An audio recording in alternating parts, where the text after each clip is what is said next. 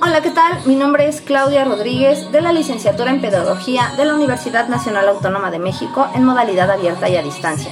Hoy, para la materia de Didáctica General 1, hablaremos del tema educación tradicional. La educación tradicional está basada en la relación con los grandes modelos, dando al niño una realidad idealizada a alcanzar, dejando de lado un poco lo cotidiano o el contacto con las experiencias diarias dando así al niño las bases para generar su propio punto de vista, imitando algún pensador o autor de aquellos que los maestros les proporcionen conocimientos, permitiendo así que la grandeza de ellos los lleve a la originalidad, dejando que las grandes obras saquen al niño de la trivialidad y la dispersión. Está constituida por la alegría de comprender y emocionarse con estas grandes obras. El papel del maestro es un papel de suma importancia, ya que va a intervenir, dirigir y ayudar al niño a comprender. Es un mediador entre los modelos y el alumno, todo dentro de un ambiente agradable, haciendo más simples las obras de acuerdo a la etapa en la que el niño se encuentra. Es importante mencionar que nos vamos a encontrar con dificultades. Sin embargo, estas irán acordes al nivel que el niño esté cursando.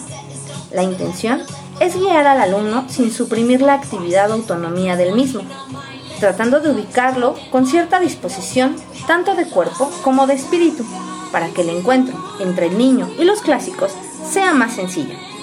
De igual manera, el maestro va a orientar al alumno a controlar sus impulsos y entender o asimilar mejor los conocimientos. Es muy importante mencionar que el maestro se va a enfrentar a diferentes obstáculos, como el mundo mismo que rodea al alumno, así como el mismo alumno y su ímpetu y carácter y es por ello que deberá apoyarse en la disciplina. Esta disciplina que no irá en contra de la naturaleza del niño, ya que el mismo niño lo utiliza en actividades recreativas, donde busca el orden y seguir ciertas reglas, ya que de no adaptarse recibiría un castigo, un castigo que lo lleve a comprender la importancia de estas reglas y el maestro en el proceso de aprendizaje-enseñanza deberá tomar en cuenta las capacidades de cada alumno. La relación entre el alumno y el maestro y viceversa, deberá ser una relación con cierta distancia. El maestro no podrá permitir que sus sentimientos intervengan en la enseñanza.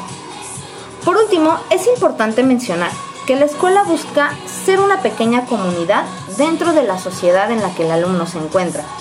Sin embargo, esta sociedad no va a intervenir en la escuela en los primeros años.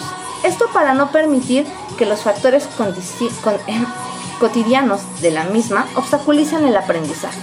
En años posteriores, el alumno será capaz de integrarse a esta sociedad.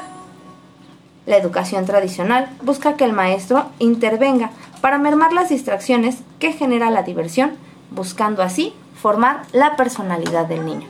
Por mi parte sería todo. Muchas gracias por escucharme. Que tengan excelente tarde.